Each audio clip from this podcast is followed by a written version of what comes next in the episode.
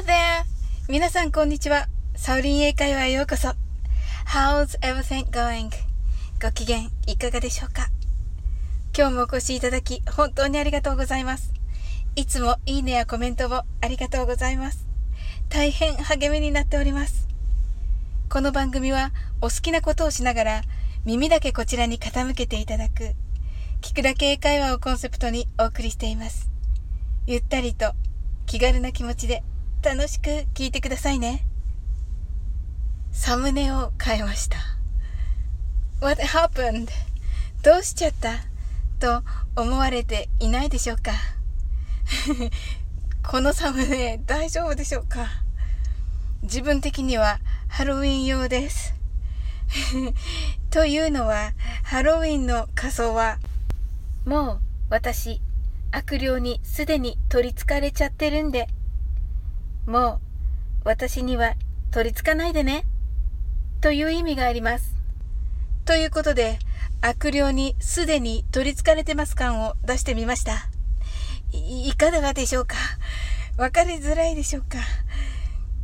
しかし、英語の内容は有益なものになっておりますので、ぜひお聞きください。今回は私が英語を話す時の口癖です。あなたは英語を話して会話が閉まらないなと思ったことはないでしょうか？私はよくあります。英語だけでなく日本語でもあります。どちらかというとおとなしめですし口下手で気持ちをうまく表現できません。ですので皆さん本当に素敵だな、羨ましいなといつも思っています。さて、そんな私を助けてくれるフレーズが something like that です。something はいくらかの like は好きではなく〇〇のような that はそれです。ですが、この something like that という意味は何々みたいなまあそんな感じ？という意味になります。そんなことという時にも使いますので本当に便利な言葉です。語尾になんとかみたいななんとかって感じ？と日本語でよくつける方には特におすすめです。ハロウィンだからサムネ変えたよ？みたいな。ハロウィンだからサムネ変えたよ？って感じ？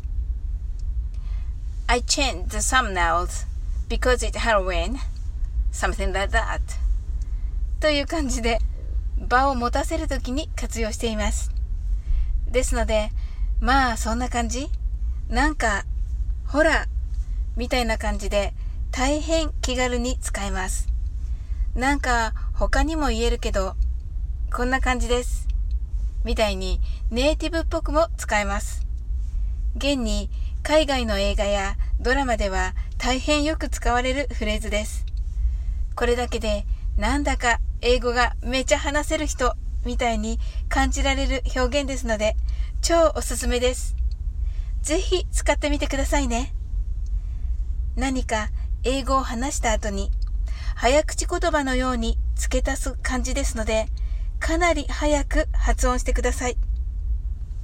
ですが、まずはゆっくりと練習してみましょう。something like that いかがでしょうかそれでは早く言ってみましょう。私が and と言ったら復唱してください。something like that and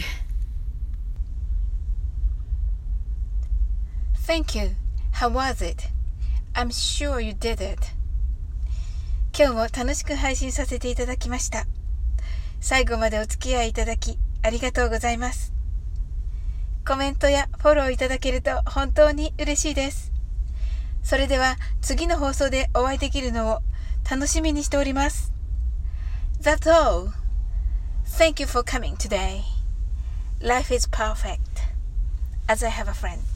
like you. See you!